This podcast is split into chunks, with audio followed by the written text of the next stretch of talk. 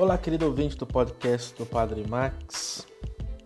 Sobre o Antigo Testamento, pode-se ter continuamente nas mãos o Antigo Testamento, lê-lo, relê-lo, comentá-lo, como faziam os doutores da lei, como fazia Nicodemos, mestre de Israel, e todavia não compreender.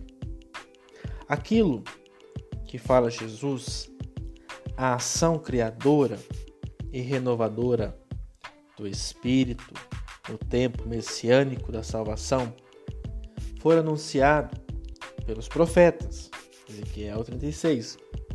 Entretanto, Nicodemos não entende.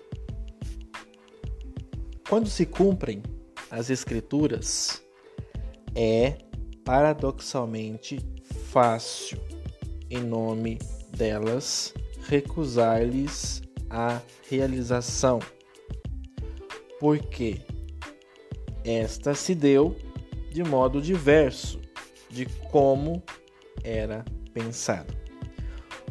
Um reino de Deus de cunho revolucionário não devia surpreender um doutor da lei que estava preparado para isso,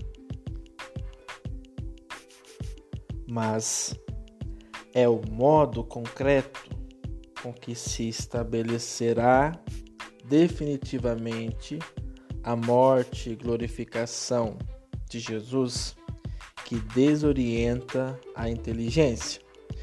Por isso, Nicodemos, os judeus e cada homem são postos diante de uma escolha: ou ir ao encontro do reino de Deus, rompendo com o passado e obter assim a vida eterna, ou então recusar o testemunho de Jesus e, consequentemente, perder-se.